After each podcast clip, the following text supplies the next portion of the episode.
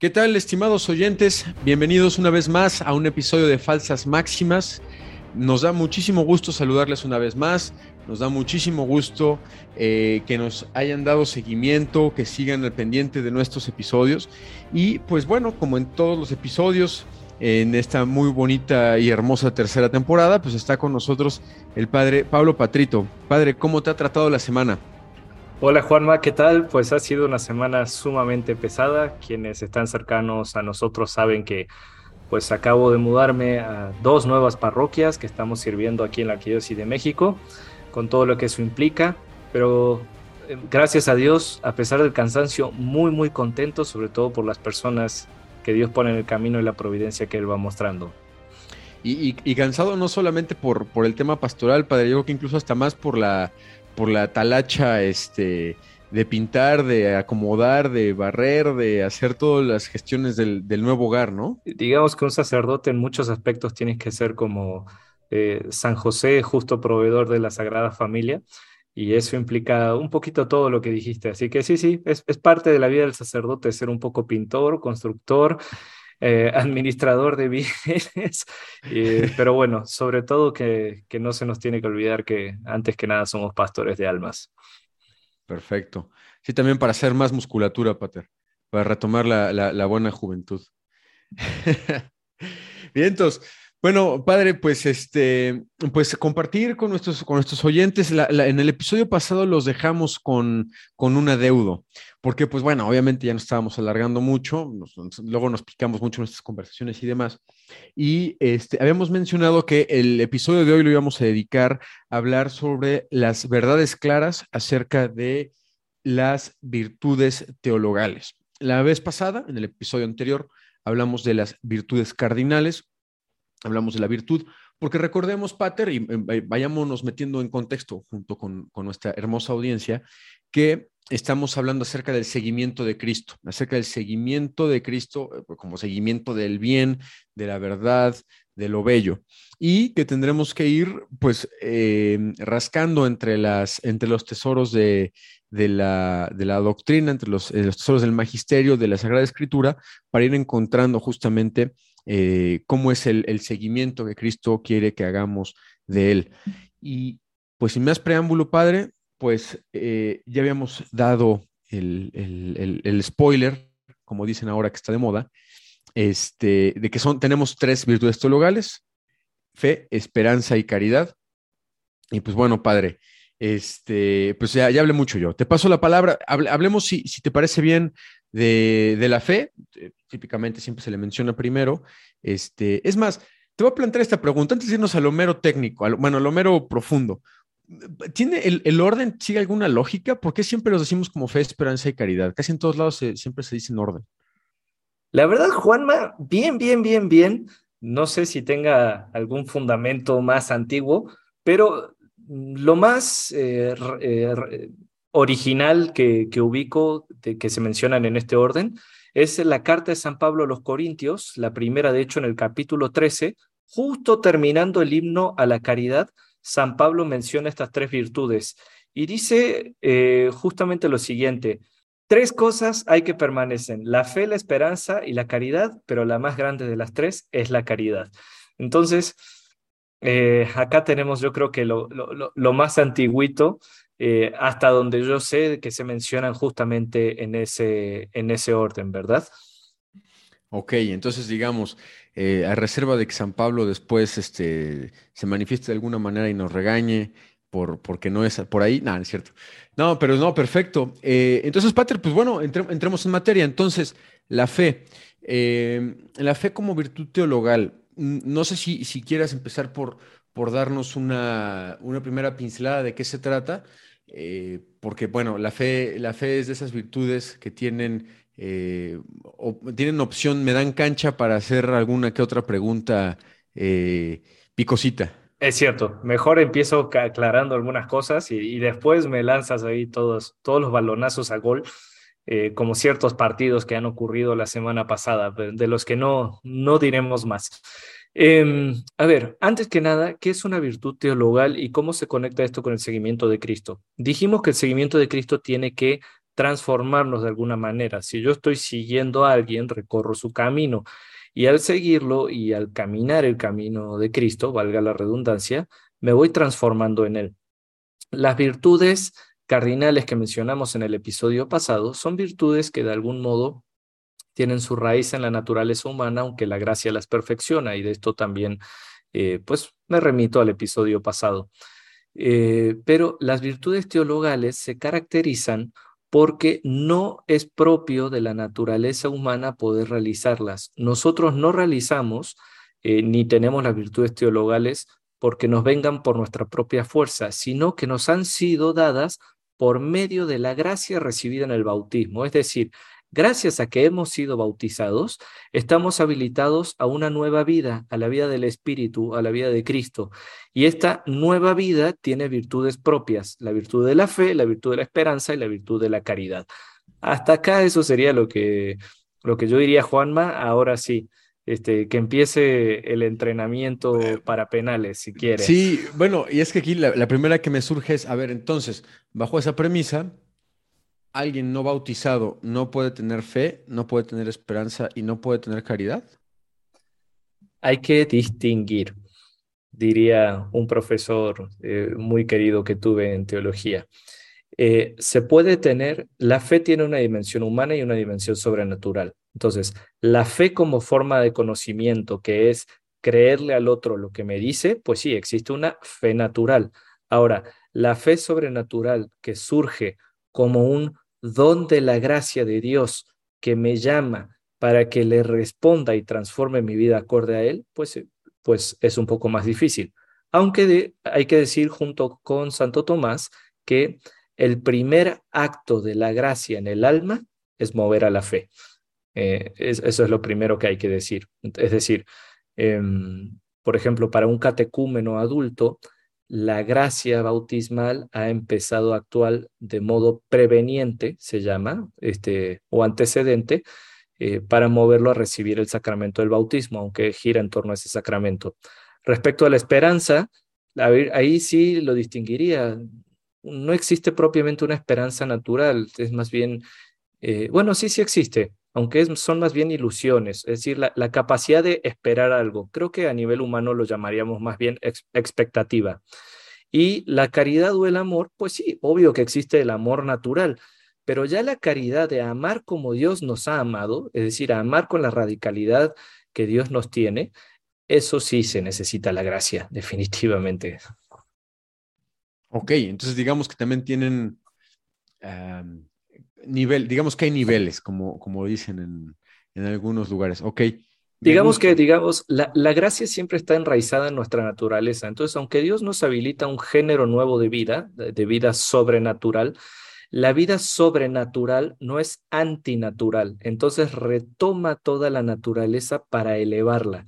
Como, así como Cristo asumió nuestra naturaleza humana para resucitar y transformarla en algo glorioso y glorificarla, del mismo modo, las virtudes sobrenaturales retoman el sustrato natural que hay en nosotros, pero la lleva a un alcance que, que nosotros, por, nos, por nuestra propia cuenta, jamás hubiéramos ni siquiera podido soñar.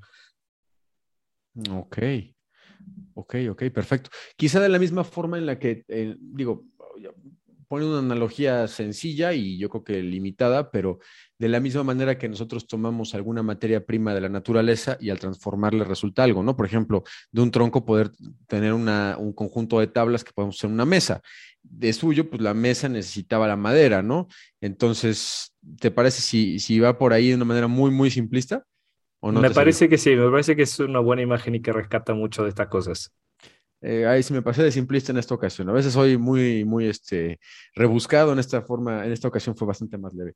Pero bueno, entonces, a ver, eh, por la gracia es que podemos acceder a las, bueno, y el bautismo a las virtudes teologales. Ahora, la primera de las virtudes teologales es la fe. Em, y, y, la fe, fíjate que a veces hasta, hasta le hacen como una connotación hasta despectiva a veces, ¿no? No, pues es que yo no, yo no creo así de, de, primera, de buenas a primeras, o yo no creo ciegamente, o se piensa en la fe únicamente como un creer ciego, o como, pues sí, es que porque me lo dijo tal, entonces ya tengo fe, pero que hay quien podría decir, pues la fe es un sustituto para quien no busca fundamentos racionales para lo que cree. Pero bueno, quizá podemos desarrollar en eso un poquito más adelante, pero eh, Pater, háblanos de la fe. La fe se puede vivir desde, se puede abordar de distintas dimensiones. En primer lugar como don, en segundo lugar como respuesta, en tercer lugar como forma de conocimiento, en cuarto lugar como modo de relacionarnos y después también podemos hablar de la fe como luz o como palabra. Entonces, hablar de la fe es algo que podría llevarnos todo el episodio, pero vamos a tratar de resumirlo como lo resumimos la vez pasada. La fe ante todo es un don de la gracia. Dios que quiere relacionarse con nosotros nos otorga la fe para que nosotros podamos relacionarnos con Él. La imagen que más me gusta para hablar de la fe es el de un papá que le enseña a hablar a su hijo. El papá quiere entrar en relación con su hijo, eh, que es un bebé, pero entonces para que puedan tener una comunicación cada vez más profunda, le enseña a hablar. Entonces el hijo empieza a comunicarse con su papá por medio de las palabras que el mismo papá le enseñó. Algo así es la fe. Eh, Dios nos sale al encuentro, Dios se revela para que nosotros, escuchándolo, podamos entrar en una relación con Él. Eso es la fe en cuanto don. Ahora, la fe implica una respuesta, porque este niño puede convertirse en adolescente y decidir ya no hablar con su papá. Eh, y lo mismo nos puede pasar a nosotros con Dios. Nosotros podemos conocer a Dios, eh, pero de este conocimiento puede quedar o en mera teoría o justamente puede ser un conocimiento que no nos lleve a entablar una relación. Podemos decir que la finalidad de la fe es la caridad, em, aunque me esté adelantando un poquito, pero em, la fe tiene esta dimensión de respuesta, de creerle a Dios que se está dirigiendo a mí y creerle que Él quiere lo mejor para mí y creerle que Él es bueno y, que es amor. Entonces la fe, por lo mismo, está, ya podemos pasar, eh, dijimos de la fe como don, la fe este, eh, como respuesta, podemos también ahora hablar de la fe como luz y como palabra. La fe en cierto sentido es luz porque nos indica el camino que tenemos que seguir para ser otros Cristos y para llegar con Cristo a la patria celestial. Eh, es eh, uno de los signos de la fe es la luz porque nos guía, porque nos ilumina, porque no sale de nosotros, sino que como la vista, la vista no produce la luz, la vista recibe la luz y por lo que recibe puede guiarse. Pero la luz, la fe también es palabra, porque eh, por medio de la palabra somos llamados, la palabra es algo que se escucha y al escucharla es algo que también pronunciamos y la palabra es algo que nos permite entrar en una relación personal. Y fíjate, Juanma, qué bonito que estas dos dimensiones de la fe como luz y como palabra están contempladas dentro del rito del bautismo. Por eso dentro del bautismo eh, se recibe la luz de la fe de Cristo, que es el cirio pascual, y se le da al niño, eh, pero además también eh, hay una parte del ritual del bautismo que se llama el rito del efeta, en donde se tocan los oídos y los labios eh, del bautizando, bueno, del recién bautizado, de hecho, para decir que sus oídos se abran a la palabra de Dios y que su boca pueda pronunciarla y pueda proclamarla a su debido momento. Entonces, como la vez pasada pasamos virtud cardinal por virtud cardinal de un modo bastante rapidito, eh, yo acá me quedaría con la fe, aunque podríamos decir mil cosas más. Sí, yo también, yo me quería ya eh, llevar unas, unas preguntillas, pero dije, no, aquí vamos a marear a nuestros amables oyentes, a, lo vamos a llevar un podcast de dos horas. Este, y digo, no está mal, pero quizá por cachitos, como en este caso. Este, bien, nada más, nada más hacer una mención, ahorita que, que, hablabas de la, de la fe como luz, pues eh, un, un, símbolo muy bonito que nos regala el Evangelio es el de la estrella de Belén, ¿no? que creo que como guía, como punto de referencia, y es algo de lo que pues todos nos podemos este, referir, ¿no? Como la luz de una estrella, y bueno, los navegantes antiguos pues mucho más, ¿no? Como una, una luz de una estrella que guía hacia un destino, ¿no? Y este, y pues bueno, y justo lo que dices, pues también muy presente en el rito del bautismo, pero pues obviamente está súper presente en, nuestra vida este, sacramental, prácticamente todas, o sea, las, las tres virtudes teologales están súper presentes en cada uno porque eh, en cada uno de los sacramentos tenemos un signo sensible del amor de Dios y a través de ellos también renovamos o, vemos tangibilizados también em, la presencia de las virtudes cardinales. Cabe decir una cosa más de la fe, me voy a atrever antes de pasar a la esperanza, eh, que es que la fe no es un sentimiento abstracto y eso vale la pena también decirlo, porque eh, también mencionamos la fe como verdad y la fe como relación y más o menos en lo que dijimos abundamos en la fe como eh, el medio por el cual nos relacionamos con Dios. Pero, pero, pero, pero, también falta la fe como verdad, es decir, la fe como modo de conocimiento por la fe hemos conocido el amor que Dios nos tiene y hemos creído en Él. Em, eso es de la primera carta según San Juan, capítulo 4, versículo 16. Y también hay que agregar que eh, gracias a la fe eh, conocemos quién es Dios y qué es lo que Él quiere de nosotros, su designio salvador. Este, entonces, la fe también transmite un conocimiento objetivo que es el conocimiento de quién es Dios, cómo relacionarme con Dios, eh, cómo tengo que vivir para estar unido a Dios. Y ahora sí pasamos a la esperanza, porque la fe concede un conocimiento objetivo, la fe se convierte en substancia de las cosas que se esperan. Es decir, porque la fe transmite un conocimiento real, la fe me da una certeza, me da sustancia de que puedo esperar aquello que se me está diciendo. Y entonces la fe termina convirtiéndose en el fundamento de la esperanza. Y acá ya pasamos a la segunda. Claro, porque se, me revela una verdad que es que hay, que hay un Dios que me crea su imagen y semejanza, que envía a su Hijo para salvarnos y que nos espera una vida eterna, ¿correcto? Y entonces es esperar, esperanza es esperar esa esa, o sea, que se, que se cumpla lo que la fe nos está transmitiendo, esta verdad que nos está transmitiendo, ¿no?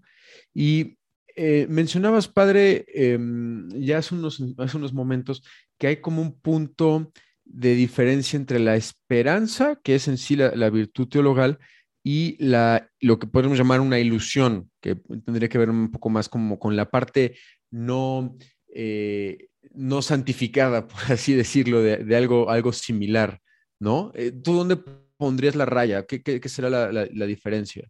Por usar palabras de Cristo, la ilusión nace de la carne y de la sangre, nace de nosotros, nace de nuestros deseos, nuestras expectativas, y la esperanza nace de la fe, básicamente, nace la vida del Espíritu.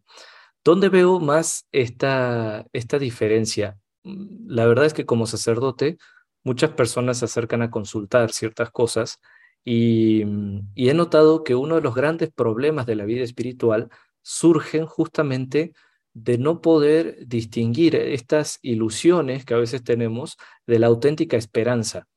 Entonces voy a tratar de hacer un bosquejo general. La esperanza es creer, o sea, está muy relacionada con la fe, como hemos dicho, ¿no? Pero la esperanza nace de saber que Dios es fiel a sus promesas, de que Dios, lo que Dios me ha revelado, va a suceder y es cierto. O sea, la esperanza está en torno siempre a Cristo, a la salvación, a la vida eterna, a la conversión y, básicamente al, al cambio de vida según los criterios de Dios. En cambio, las ilusiones eh, ah, bueno, y por lo mismo, perdón, voy a agregar una cosa más, la esperanza es estable. La esperanza no depende de nuestros estados de ánimo, no depende de las circunstancias. La esperanza no decae ante la adversidad. De hecho, muchas veces aumenta en medio de la adversidad. Y pensemos en la esperanza de los mártires que los aventaban en el Coliseo, los prendían como antorchas vivas en Roma. Y, y aún así esperaban que Dios es fiel para cumplir sus promesas y entonces no quedarían defraudados. Es una cosa bellísima. Cambio la ilusión muchas veces depende de nuestro estado de ánimo, de nuestras expectativas y la ilusión es en el fondo un sentimiento y los sentimientos dependen de aquello que los provoca. Eh, entonces, la ilusión tiene la característica que es a corto plazo y muy voluble. Y cuando fundamos nuestra vida espiritual en ilusiones, em, pues tenemos una vida espiritual con muchos vaivenes, con muchas desilusiones por lo mismo y, y muy limitada. Creo que otra característica es que la esperanza siempre mira a Dios y te lleva a salir adelante, a luchar contra la adversidad. Y la ilusión, para empezar, se cae ante las adversidades. Y segundo, la ilusión siempre tiene un componente, vamos a llamarlo así, mm, narcisista, aunque suene duro, o sea, porque la ilusión nace de uno mismo, nace del yo, nace de lo que yo quiero, de lo que yo espero, de lo que yo quisiera. y eso hace que, que la ilusión de suyo no nos permita salir al encuentro ni de Dios ni del prójimo, sino estar pensando siempre en uno. Totalmente de acuerdo. Y, creo que esta, esta característica que mencionas de que o sea, es como permanente o es fija o no sé cómo decirlo, no mudable, eh, tiene que ver en que, o sea, apunta a que esperamos una verdad, con base a la verdad que se nos ha revelado y que hemos creído a través de la fe, es un punto de referencia que no, no se mueve, o sea, no es como, ah, pues ahorita estoy acá y mañana, o sea, ahorita estoy en esta ciudad y voy a llegar a la otra y después a la otra, eh, o, ojalá que llegue tal partido político al gobierno o cualquier cosa de este tipo, sino que aspira hacia los, los bienes mayores y también tiene una relación muy estrecha con nuestra esperanza en que eh, Cristo ha dado la pelea y tiene la victoria y también viene muy de la mano con, con nuestro el entendimiento cristiano del final de los tiempos, del, de, nuestra del fin de nuestra propia vida y, este, y todo este misterio que nos hemos preguntado como humanidad por, todos los siglos, ¿no? Eh, ¿cómo, ¿Cómo conectamos esto, eh, Padre, en específico? La esperanza como como una forma de, proyectarnos, de, esperar esto último que, Cristo nos promete hacia el final de nuestra vida y hacia el final de la historia? Uy, es una pregunta bellísima.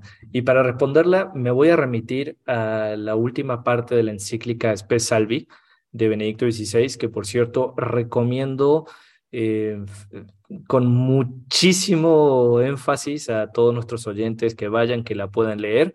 Si les interesa que hagamos un episodio especial sobre la Espesalvi, eh, también por favor coméntenlo, háganoslo saber, porque valdría mucho la pena y en lo personal me genera mucha ilusión.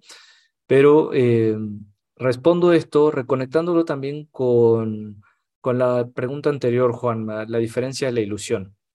Yo puedo tener ilusión en algo pasajero, eh, y en algo que ni siquiera tiene que ver con la realidad. Por ejemplo, tengo ilusión de que Argentina salga campeón mundial este, de fútbol. O sea, cosa pues que casi siempre es muy probable, por cierto. Es casi siempre muy probable, tengo la ilusión, pero bueno, no, no tengo nada que me asegure que eso se va a cumplir. O sea, por muy bueno que sea Messi, eh, por, por mucho que admira a Di María, mm, no hay nada más que mi ilusión que me lleva a decir eso, eso podría ser real. Ahora, la esperanza, como viene de Dios, tiene ciertas fuentes. El primer lugar donde se cultiva la esperanza es la oración. Si uno está en oración, está en diálogo con Dios, puede escuchar a Dios, entonces puede escuchar sus promesas y esperar que se cumplan. Y voy a poner algunas cuestiones de esperanza muy concretas. Esperar la gracia de la buena muerte, esperar morir con los sacramentos, esperar la perseverancia final de nuestra fe, esperar ir al cielo, esperar poder ser santo, o sea, son eh, esperar em, que Dios me transforme, esperar serle fiel, o sea, son cosas que tienen un fundamento real y que se van cultivando en la oración. Una segunda, tal vez no fuente, pero sí ocasión de esperanza, y acá esto lo, diferencia radicalmente la ilusión, es el actuar y el sufrir cada vez que nosotros actuamos, sobre todo en la vida cristiana, nosotros actuamos esperando algo.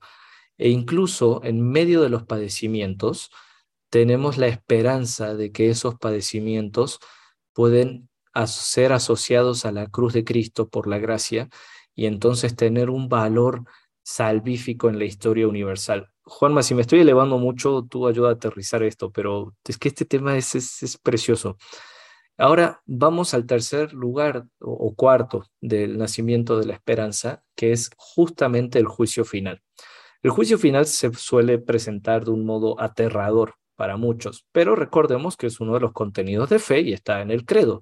Cristo va a volver como rey para juzgar a vivos y muertos y a unos para darles la gloria eterna y a otros para darles la condenación eterna. Así que espero que los que nos estén escuchando esto lo tengan presente. Sí existe el cielo por toda la eternidad, sí existe el infierno por toda la eternidad. Y más nos vale eh, estar del lado del cielo. Ahora, aunque el juicio final pueda sonar como algo muy aterrador, gracias a Hollywood y un poquito al arte medieval, eh, ante todo el juicio final es motivo de esperanza, porque checa esto, Juanma. Cristo va a volver para hacer justicia por todas esas cosas en las que nosotros somos ya incapaces de realizar justicia. Es decir, miremos la historia, miremos históricamente las injusticias que han habido, miremos eh, los grandes errores y pecados que hemos cometido como humanidad, los asesinatos, las violaciones, la exclusión, el daño hecho a los niños, em, eh, el maltrato hacia las personas en general, particularmente hacia los débiles, hacia los indefensos, hacia las mujeres, em, los abusos. Es decir, hay una serie de cosas que podemos decir, ok, o sea, Dios perdona, pero, pero ¿acaso Dios no hace justicia? O sea, ¿cómo hacer justicia por aquellas cosas que nosotros como humanidad hemos cometido? No Dios, nosotros, y, y que sanen, y no solamente sanen con un perdón que sea como una especie de pomada, sino que sanen hasta la médula. Bueno, eso es el juicio final. Dios que va a venir, Cristo que va a volver, se va a pronunciar sobre la historia y va a enderezar lo que está torcido, va a rectificar y hacer justicia eh, ahí donde la humanidad mm, que ha cometido esas injusticias se vuelve incapaz de rectificar y de hacer bien las cosas. Por eso el juicio final para el cristiano es en el fondo una fuente de esperanza. Cristo va a volver, Cristo va a sanar los corazones heridos, Cristo va a vendar eh, las heridas, Cristo va a enjugar las lágrimas de los que lloraron, Cristo le va a hacer justicia a los pobres, Cristo va a, redimir lo, lo, que ha sido excluido, a traer la liberación a los cautivos y, entonces, si, si, o sea, si, si, creemos que Cristo va a volver a hacer esto, por supuesto que el juicio final es un signo de esperanza y de alegría para nosotros. Un tanto contradictorio, ¿no? Con lo que luego hemos aprendido, que no es que el apocalipsis, y digo, tiene imágenes un poco impactantes, hasta raras, ¿no? Pero al final habla de, de un fin eh, en el que vamos a ver esto. Y también por eso se le conoce a Cristo también como juez supremo, ¿no? Y el juez supremo lo que va a hacer es hacer justicia. ¿Quién no quiere justicia? ¿No? Entonces, em, sí, y como dices, es, es, es una, es un conjunto de, faltas históricas y a veces cosas tan profundas que no hay tribunal humano que pueda verdaderamente dictar una sentencia de verdadera justicia, sino únicamente Cristo. Y esto, esto fíjate que no, no había caído el 20 hasta que, bueno, la expresión, para que nos escuchen en otros lados, o sea, no me había percatado, es la misma expresión, no me había percatado de la, de la profundidad este, hasta ahora que lo, que lo mencionas. Pero bueno, padre, tenemos, tenemos poco tiempo porque nos hemos em, emocionado mucho, como siempre, nuestra, nuestra, el sello de la casa. Eh, la caridad, padre. Em, la tercera, la caridad. Eh, eh, yo, yo siempre he escuchado de la caridad, que es la virtud teologal, este, la, la mayor. Em, y vaya, bueno, pues te paso el micrófono. ¿Qué, qué, ¿Qué es la caridad? ¿Por qué, ¿Por qué podríamos decir que es la mayor de las, de las virtudes teologales? Si es que sí, o si estoy diciendo un error, este, corrígeme, padre. ¿Tú qué, qué, nos quieres compartir con respecto a la caridad? Santa Teresita del Niño Jesús buscaba su lugar dentro de la iglesia y leía para eso recurrentemente las cartas de San Pablo, al que le gustaban mucho. Y ella leía en San Pablo que Dios le concedía distintos carismas, ¿no? A, los cristianos, ¿no? Algunos apóstoles, otros profetas, otros maestros. Decía, pero es que nada alcanza, nada alcanza, nada alcanza. Y de repente se topó con este pasaje del himno a la caridad de primera carta a los Corintios 13, y eh, que es todo un himno de la caridad y se da cuenta, dice, es que si la iglesia es un cuerpo, entonces la iglesia necesita un corazón. Podemos decir entonces que la caridad lo es todo. Eh, eh, para empezar, podemos decir que eh, junto, junto con San Juan, en general los evangelios, pero particularmente San Juan es muy fuerte en esto, que ¿quién es la caridad? Dios es la caridad. O sea, en, en, español solemos decir Dios es amor, pero la palabra es agape en griego. O sea, Dios es la caridad. Dios ese, es ese amor fecundo que se entrega, que es fiel, que es permanente y que todo lo que toca lo hace bueno. De a partir de, esta concepción de entender que, quién es la caridad, que Dios es caridad, podemos entender que la virtud de la caridad es participar de la, de la vida misma de Dios. Entonces, la caridad es una virtud que recibimos directamente por la infusión del Espíritu Santo en nuestros corazones. Por eso, la caridad solamente se puede vivir en estado de gracia. Uno puede tener una fe, o sea, uno puede tener fe y no estar en estado de gracia. Es decir, si, si cometo un pecado mortal, eh, no pierdo precisamente la fe, porque no es como que de repente dejo de creer en lo que me dice el credo. Eh, eh, si estoy en pecado mortal, todavía puedo tener esperanza, esperanza de que Dios me perdone, esperanza de encontrar los sacramentos, ¿no? Aunque ciertamente se debilita un poco más. Pero si estoy en pecado mortal, no tengo la caridad, porque la caridad es la misma vida de Dios en nosotros. Dicho con otras palabras, la caridad es el mismo cielo. El cielo no empieza cuando nos morimos. El cielo empezó en nuestro bautismo cuando el Espíritu Santo infundió la caridad en nosotros, porque Él es el Espíritu Santo, el Espíritu de Dios, es el amor de Dios, es la caridad de Dios, concreta, es una persona que habita en nosotros, que toca y transforma nuestra alma con un sello especial. Y entonces la muerte lo único que hace es cosechar lo que en esta vida hemos sembrado. O sea, podemos decir que la caridad es Dios, la caridad es el cielo, la caridad es el Espíritu Santo, la caridad es el amor que Cristo nos ha mostrado en la cruz y la caridad es también la única respuesta que en justicia corresponde que le demos a Dios. Es, es, el, es, es lo único con lo que le podemos corresponder a Dios. Nada, nada más eso, o sea, nada más por eso. no, padre, pues es que sí, o sea, es, de hecho, pues la, o sea, en esto que estás diciendo es que la caridad en gran parte es un, es un gran resumen de, pues prácticamente de todo, o sea, bueno, o sea, de, en el sentido de, nuestro credo, de, de, a lo que orienta la fe, a lo que orienta la esperanza, y de lo que da sustancia a nuestra esencia y pues prácticamente a todo lo que sustenta la, creación. Ahora, padre, creo que, creo que esto puede, puede ser relevante también para nuestros oyentes. O sea, al nosotros vivir en estado de gracia, procurar eh, la caridad, los actos de caridad, o sea, en, ese, en ese sentido estaríamos eh, digo, corrígeme, estoy equivocado, pero creo que todo esto que nos acabas de decir nos lleva para allá. Eh, estamos verdaderamente cristificándonos, esto que deificándonos, esto que nos estabas compartiendo en el, no me acuerdo si fue el episodio pasado o el antepasado, eh, que nos decías, pues al final el seguimiento de Cristo es hacernos como Cristo, o es hacer el seguimiento de, este, de esto que nos, nos, nos, pide Cristo, de ser perfectos como vuestro Padre Celestial. O sea, en esto estamos deificándonos, en esto estamos perfeccionándonos como Dios, en, el ejercicio de la caridad, me imaginaría que sí. Absolutísimamente. O sea, eh, vivir la caridad es participar de la vida de Dios. O sea, el modo en el que decimos, hemos dicho muchas veces en estos programas, cristificarnos, deificarnos, santificarnos, no es otra cosa que vivir la caridad. Por eso, eh, e, esto es algo que nos anima, es algo que nos impulsa, es algo que quiere llevarnos más allá, pero también es una advertencia. La caridad no es una palabra que deba ser prostituida. Em, es decir, eh, la caridad o el amor no, no, no es algo que se tome a la ligera. O sea, realizar auténticos actos de caridad no es algo que nazca de mí porque soy una excelente persona y miren qué bueno soy. Eh, la caridad nace de la humildad. Eh, y voy a poner una imagen de las Sagradas Escrituras.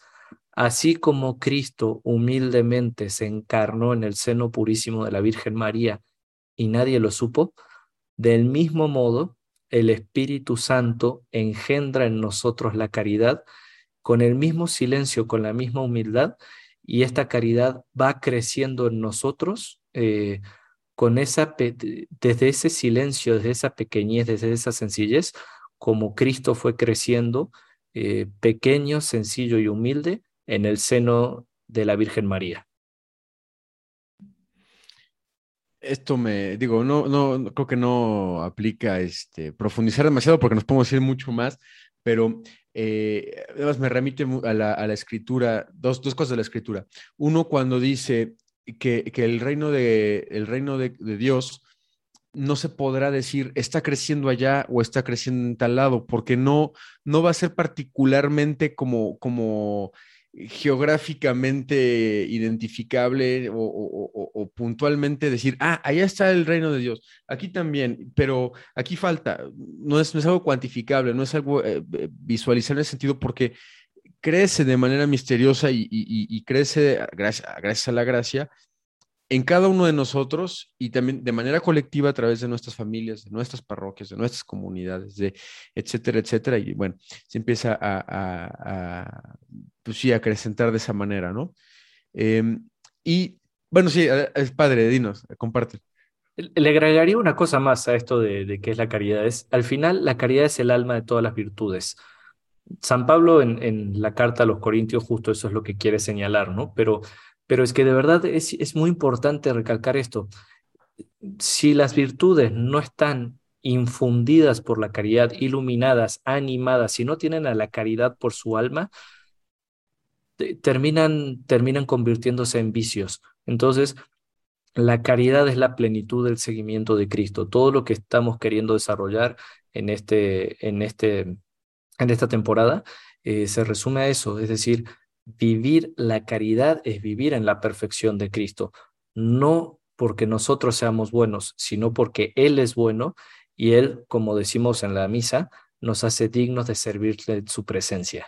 Totalmente de acuerdo. O sea, creo que, creo que este, es algo bien profundo. Bueno, obviamente cada una de las virtudes teologales, como bien dices, nos dan, nos dan cada una para, para un episodio propio y pues, para libros y como muchas otras cosas que hemos platicado aquí, lo que nosotros hacemos en un minuto a veces pueden llenar una biblioteca. Entonces, pues bueno, tampoco este, estamos hablando de que hemos agotado el tema, pero padre, pues para, ir cerrando, eh, yo, yo quisiera compartir esta otra parte de la escritura que, mencionaba hace un momento y con esto cerrar mi, participación en este episodio, que, eh, y, uno de los, de los evangelios que más conflicto interno me han, me han producido, y justamente tiene que, haber, tiene, tiene que ver y habla del ejercicio práctico de la caridad. Cuando nos comenta Cristo que al final de los tiempos, eh, pues llegaremos, bueno, eh, el Señor dividirá entre, entre corderos y cabritos y a uno les dirá, a los de uno de, de sus lados, no me acuerdo si es el derecho o es el izquierdo, les dirá, eh, venid benditos de mi Padre, porque cuando tuve sed me dieron de beber, cuando tuve hambre me dieron de comer, cuando estuve desnudo me vistieron, etcétera, etcétera, que son puntos concretos del ejercicio de la caridad. Y a los cabritos del lado opuesto les dirá, aléjense, malditos, porque cuando esto pasó, cuando tuve hambre no me dieron de comer, cuando tuve sed no me dieron de beber. Y esto, pues sí, sí, sí, obviamente como un, una forma de interpelarnos de manera muy fuerte, porque creo que también el Evangelio tiene que generar eso dentro de nosotros, pero también como una reflexión a que al final en lo, lo que creemos y lo que esperamos tienen que llevarnos a amar de tal forma que podamos merecer el cielo. Pater.